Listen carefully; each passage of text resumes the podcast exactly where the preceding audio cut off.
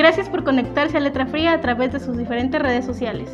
Bienvenidos al corte informativo patrocinado por Nissan Rancagua y Exportaciones Cepeda. Mi nombre es Esther Armenta. Yo soy Ángeles Claustro. Hoy es jueves 7 de mayo y esto es lo que debes saber para estar informado. Comenzamos con las noticias.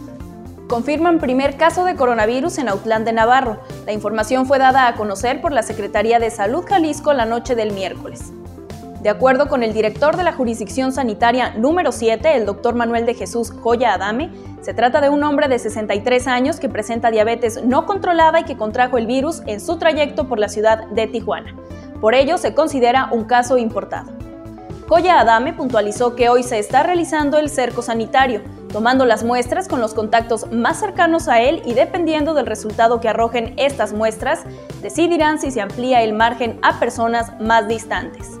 El director dijo que espera que no se propague la enfermedad y lograr contenerla como en otros municipios, por lo que solicita a los outlenses a continuar con las medidas establecidas como la sana distancia, el uso de cubrebocas, el lavado de manos y evitar salir de casa. A nivel estatal, las cifras por coronavirus continúan aumentando. Este miércoles, la Secretaría de Salud Jalisco reportó 23 casos nuevos, lo que suma un total de 492 casos confirmados en el estado, mismos que están reconocidos en la plataforma del Sistema Nacional.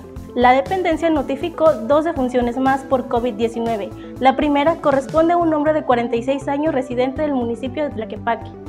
El segundo deceso reportado, también la noche de este miércoles, corresponde a un hombre de 46 años, residente del municipio de El Salto. Las indicaciones para la población son las mismas, quédense en casa. De regreso a información local, Autlán y El Grullo enfrentan COVID-19 sin estrategia para personas en situación de calle.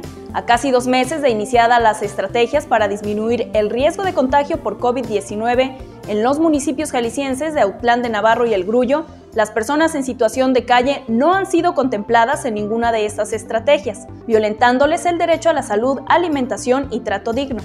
Para conocer las estrategias y la respuesta dada por ambos municipios, consulte la nota completa en el portal de Letra Fría.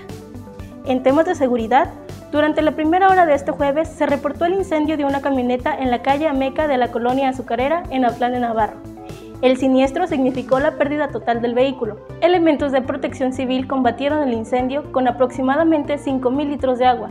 Asimismo, se estableció un dique de tierra para evitar el ingreso de agua a la boca de tormentas, ya que la misma venía revuelta con combustible. La información del jueves 7 de mayo termina aquí. Y no olviden seguirnos en Instagram, Twitter, Spotify, WhatsApp. Nos despedimos a nombre de Israel Aguilar en cámara y de todo el equipo de Letra Fría. Yo soy Ángeles Claustro. Y yo soy Esther Armenta. Feliz jueves.